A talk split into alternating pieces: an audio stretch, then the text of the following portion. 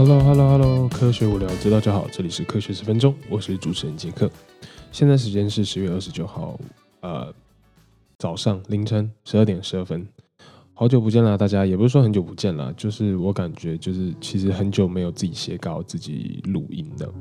那其实也不过就是过两个星期，因为上个星期是讲极光嘛，所以上次的这个极光介绍呢，希望大家都会觉得哎，还蛮有收获的，就是学到一点新的东西。那在 IG 上面呢，科学十分钟的 IG 上面还有听众是机长，然后跟我分享了他在开飞机的时候看到的极光，真的是非常非常的漂亮。然后他看到的就是 KPI 值非常高，然后还有各种颜色，很像那种窗帘在飘动的那种极光。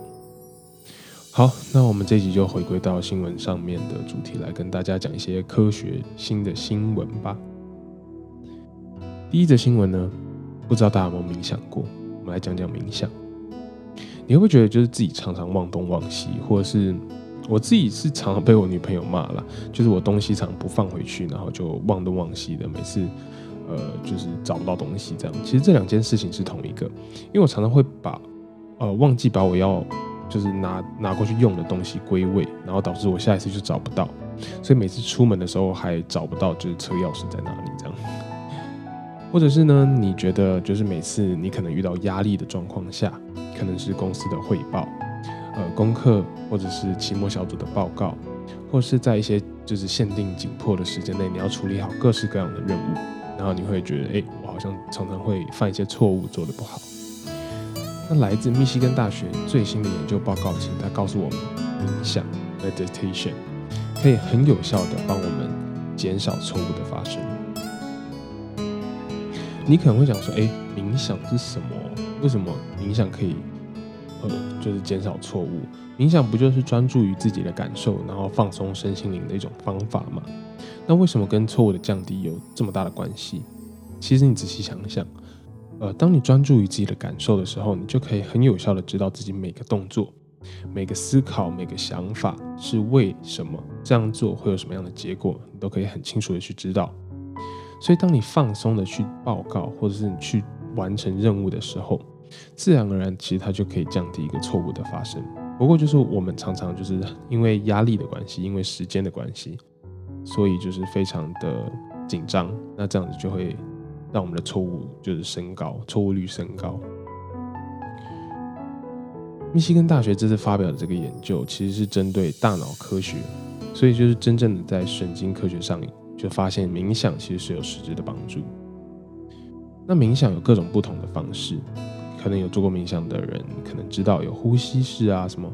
专注在某个地方，或者是专注于你的影像、你的听觉，或者是开放式的冥想。这个研究呢，特别就是在开放式的冥想上面，就是有琢磨，把自己的专注力放在内在，然后往身体内部进行探索跟感受。有人冥想的时候会有一些特别的画面，有人可能会有这特别的某些声音，那都可以，都可以让你这自由的让你的精神去翱翔。所以这个研究呢，就是让你在开放式的冥想环境中不要受拘束，各式各样的画面啦、声音去充满你的这个冥想的过程。这次研究呢，找来两百位，超过两百位的受试者。那研究人员想要找到开放式冥想这种方式跟减少生活错误有没有就是其中有什么关联？然后我们用大脑或者神经科学的方式去解释。那他们很特别，这两百多位这个受试者呢，都是从来都没有冥想过的人。那他们会在教导这些受试者呃开放式冥想是怎么进行的。然后呢，在开放式冥想的过程中呢。一边测量脑部的活动记录，然后会记录分析神经的活性。那这边要稍微讲一点比较深入的科学内容，但是可以帮助我们理解这次的这个研究到底是在讲什么。所以呢，在人经人的神经里面，如果呃讯号产生错误的话，在原本的讯号约半秒钟之后会产生另外一个讯号，那这个讯号呢就被认定为叫做正向错误讯号。也就是我们发现原本哎这样子做的决定好像不是很好，所以我们要立刻改正这个讯号。那我们利用 EEG 呢一种特殊的大脑电侦测方式，可以准确的测量到这样的讯号。那让受试者没有冥想，对比有冥想的受试者之后，发现有冥想的那一类受试者，这个半秒的正向错误讯号其实是增多的。那表示大脑跟神经更能在更能在短时间认知到，哎，错误发生了。那我知道可能就是有点有点 confuse，有点疑惑。那让我来解释一下，你们可能会想说，等等，为什么正向错误讯号增多反而是有助于认知错误，然后减少错误的呢？其实就是因为我们做了很多决定跟动作，或者是呃感受的这个当下，常常没有马上发觉到这是比较不好的，或者是这是错误的一个行为。反而要等到验收，或者是一段时间之后，或者是呃，就是报告下来之后，你才后悔，哎，我之前不应该这样做决定的。所以呢，如果这时候冥想可以帮助大脑神经在决定做动作的这个当下，半秒之后或者半秒之内，马上神经就能认知到这样是好的决定，还是比较不好的决定，那立刻做改正跟预防错误的机会就会上升。不过，人研究人员也有说到，就是不是每一次的冥想都可以达到这样的效果。那冥想其实是需要长时间的持续，才能看到更多的效果。那每天不需要长，呃，十五分钟、十分钟、二十分钟都行，只要持续的做两个礼拜，就可以让你有效的让你大脑神经的表现加强，尤其是在重要的时候更不容易出错，或者是你出错了马上就可以发现，然后做解决。好，那第二则新闻呢，比较 shock 一点，比较比较震惊一点，就是动物器官移植到人身上。你有想过动物的器官可以移植到人身上吗？那你有没有想过会不会有什么问题呢？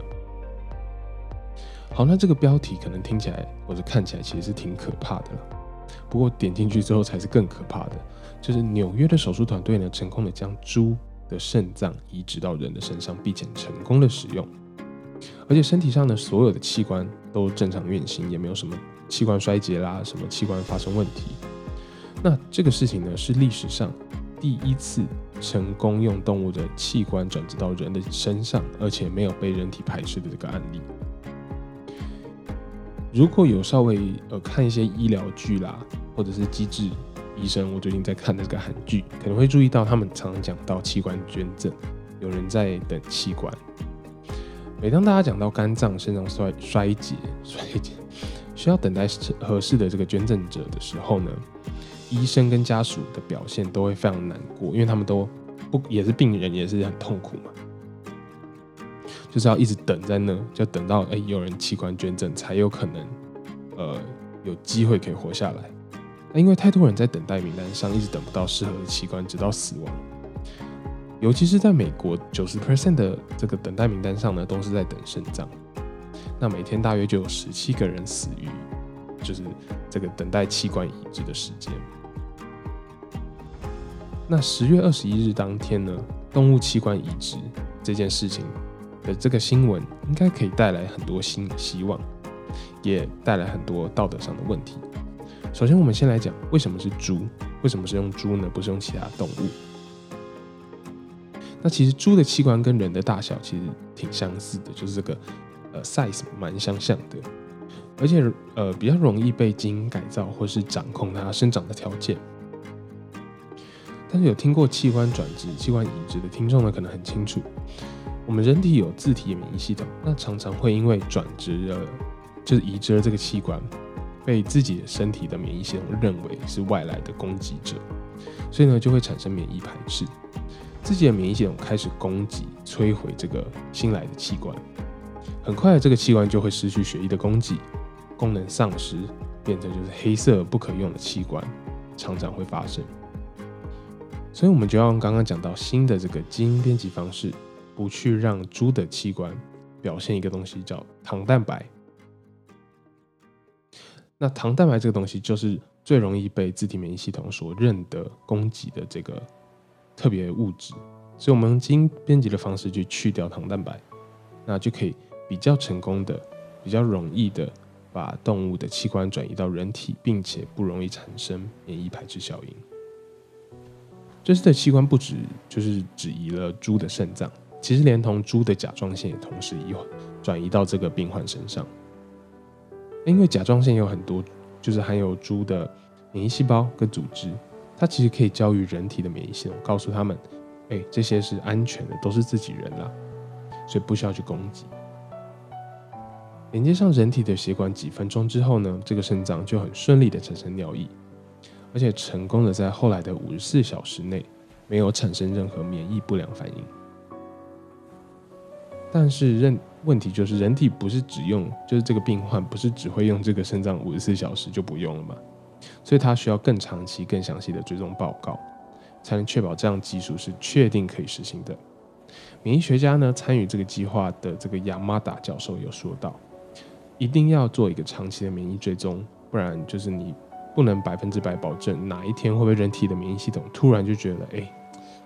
这个应该是外来的这个潜伏者吧，我们还是攻击它好了。除了这个，就是还是有可能会造成免疫系统的攻击之外呢，我们刚刚说的基因编辑方法 CRISPR-Cas9 的这个编辑工具，之前有聊过，怎么样确保安全，只会编辑，只会就是。修改到那些特定我们想要修改的基因，而不会产生其他的突变，也是一个很重要的难关要突破。最后呢，就是绕回到刚刚一开始所讲的，除了这些科学上面的东西之外呢，就是道德上面的问题。这样移植动物的器官到人体身上，对于动物伦理来说，要怎么样制定法规？要怎么样面对社会上所有人的看法、舆论，甚至是宗教上面的规范？对于生病的人，对于病人来说，在自己的身体里面突然移植了其他动物的器官，会不会对他们的心灵、精神或者是其他器官间接的产生不良的影响？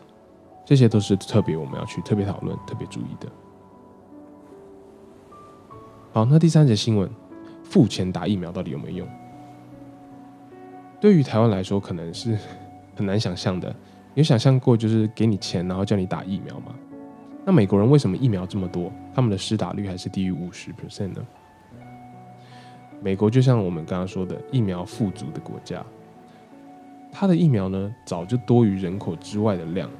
而且还够所有人打两剂，甚至还到现在开始打第三剂但是美国成年人施打率却不到五十 percent，其实就是因为美国人有一个想法，他不愿意被政府强制去施打。他们觉得政府强制人民施打这个疫苗的话，就是一个自由被危害到的行为。所以呢，为了让疫苗更普及，有些州的政府呢就是没有办法，所以他想想尽各种方法，想要让美国美国人去多打一些疫苗。那他们就开始实行，诶，你打疫苗我就给你补助的这个计划，甚至是打疫苗抽乐透的这个活动。对于疫苗不够的国家呢，很难相信会有这样的政策出现。那我们来讨论这个政策到底有没有用？其实答案是有的。他们统计过后呢，就是虽然抽乐透，就是打疫苗抽乐透这个中奖，可能不是所有人都可以拿到这么多钱，但是很有很能有效的让很多人民去注意到这件事情，而且抱着希望有可能中乐透的希望去打。但是这样的政策呢，其实也不是只用在这次 COVID 疫情才出现。呃，几年前就是 HPV。的疫苗呢，在英国开始施打之后，也是因为很少人施打，所以用过类似的政策去鼓励人民。那除了乐透之外呢，美国人在某些州甚至可以拿到，你只要打就会拿到一百美金的补助。那他们计算统计了一下，大约多了四十六 percent 的人去实打，就是当他们实行这个打疫苗就可以给一百美金的这个补助之后。那这四十六 percent 中呢，其中有四十一 percent 的人说，就是因为那一百块美金的礼券，或者是 gift card，或者是补助，就是因为那个钱，所以我才来打。特别对于经济状况比较不好，或者是医疗资源碰触比较低的族群，更容易驱动他们去打疫苗。那十 percent 的人呢说，哎不，我不管有没有补助，我都会打了。那还有另外十五 percent 的人说呢，他们会特别去找有补助的医院，我才会去打。就像如果你今天这个医院没有补助的话，哎，就可能发这个发钱发完了，哎，那我不行，我不要在这打，我要去别的地方打，就是也要拿到那一百美金就对了。尤其统计发现，是老年人更容易因为这样的奖励机制产生去施打的动机。那结论就是呢，这样的补助奖励机制的确会增加人施打的意愿，反而就是你强力压着人民说施打疫苗是必要的，像是现在他们规定第一线医疗人员一定要打，不然不能进医院，然后或者是警察现在他们也要，就是有点像强制，然后造成很多反抗的声浪。看来我觉得人啦，还是要用这种正向奖励的机制去，因为算骗吗？应该也算骗吧，就是骗他们去打疫苗。但是不管怎么说，就是打疫苗其实都是很好的，都是必要的一个事情。好，那今天就是分享这三则新闻给大家。喜欢我们的节目的话，可以到 Apple Podcast 或是科学十分钟的 IG 留下五星跟评论，或是你有什么想知道的科学新知、概念、米思，都可以投稿给我们哦。那我们就下次见了，我是 Jack P。